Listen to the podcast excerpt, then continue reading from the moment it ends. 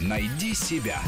Интересные профессии с Аллой Волохиной. Полиограф – ученый, который изучает историю письма, исследует эволюцию письменных знаков и шрифтов, орнаменты и водяные знаки бумаги, так называемые филиграни. Изучает формат и переплет рукописи, материалы и орудия письма. И все это для того, чтобы определить автора, время и место создания рукописного документа, прочесть древние и старинные тексты, установить, где фальшивка, где подлинник. Сегодня ученые способны установить дату древнего документа с точностью плюс-минус 50 лет, если речь идет о пергаменте. Бумажный Официальный документ датируется точнее, сопоставляются водяные знаки бумаги и стиль письма, почерк писца. Бумага и почерк могут вступать в противоречие друг с другом, что может объясняться тем, что бумага долго лежала, прежде чем ею воспользовались, или на ней писал старик. Ведь и сейчас можно заметить, у людей старшего возраста один стиль написания букв, у молодых совершенно другой, потому что у каждого поколения своя школа письма. Современные почерки отличаются упрощенностью и быстротой, буквы пишутся без вензелей и виньеток. А почерк, который ставился перьевыми ручками в 40-е и 50-е годы 20 века или еще раньше, совсем другой.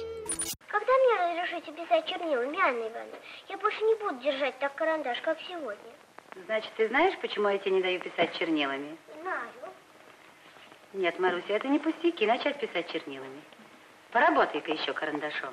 Полиографы изучают почерки исторических деятелей и писателей, составляют таблицы написания ими букв. Такие таблицы полезны при опубликовании подлинных рукописных документов для тех, кто желал бы их прочесть. Работают ученые также и над расшифровкой тайнописи, счетной системы или цифровой тайнописи, системы обратного письма, акростиха, дипломатических шифров. Здесь наряду с полиографией используется и криптография с ее математическими методами исследования шифров. Крайне сложная задача дешифрования письменности древних уже вымерших народов. Советский ученый Юрий Кнорозов в 50-х годах прошлого века расшифровал иероглифы индейцев майя. Мировая сенсация. И в Мексике недавно установили памятник в его честь.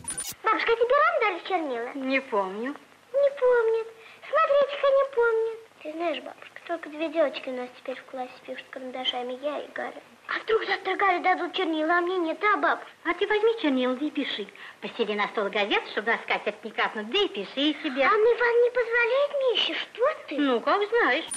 Еще одно направление в полиографии – изучение старинных рукописных или старопечатных записей музыкальных текстов, так называемых памятников музыкальной нотации. Этим занимаются музыковеды и филологи. Они переводят древний музыкальный текст на современную линейную нотацию. Таким образом стало возможным восстановить музыку Древней Греции и Древнего Египта. Одна из самых древних мелодий дошла до нас, выбитая на мраморной колонии вместе со стихами и датирована вторым веком нашей эры. А на папирусе сохранились музыкальные музыкальные пьесы Еврипида третьего века до нашей эры. Из отечественных самых древних певческих памятников уцелели славяно-русские рукописи конца XI века.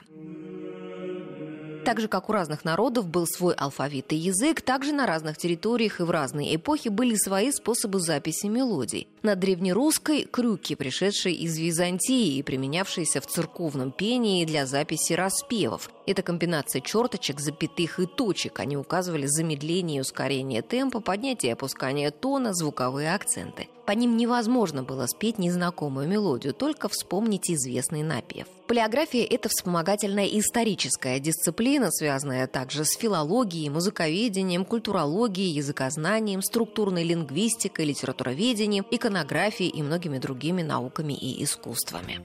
Рубрика об интересных профессиях выходит в эфир по будням, а большую программу «Найди себя» слушайте по воскресеньям в 12 часов. «Найди себя» – интересные профессии с Аллой Волохиной.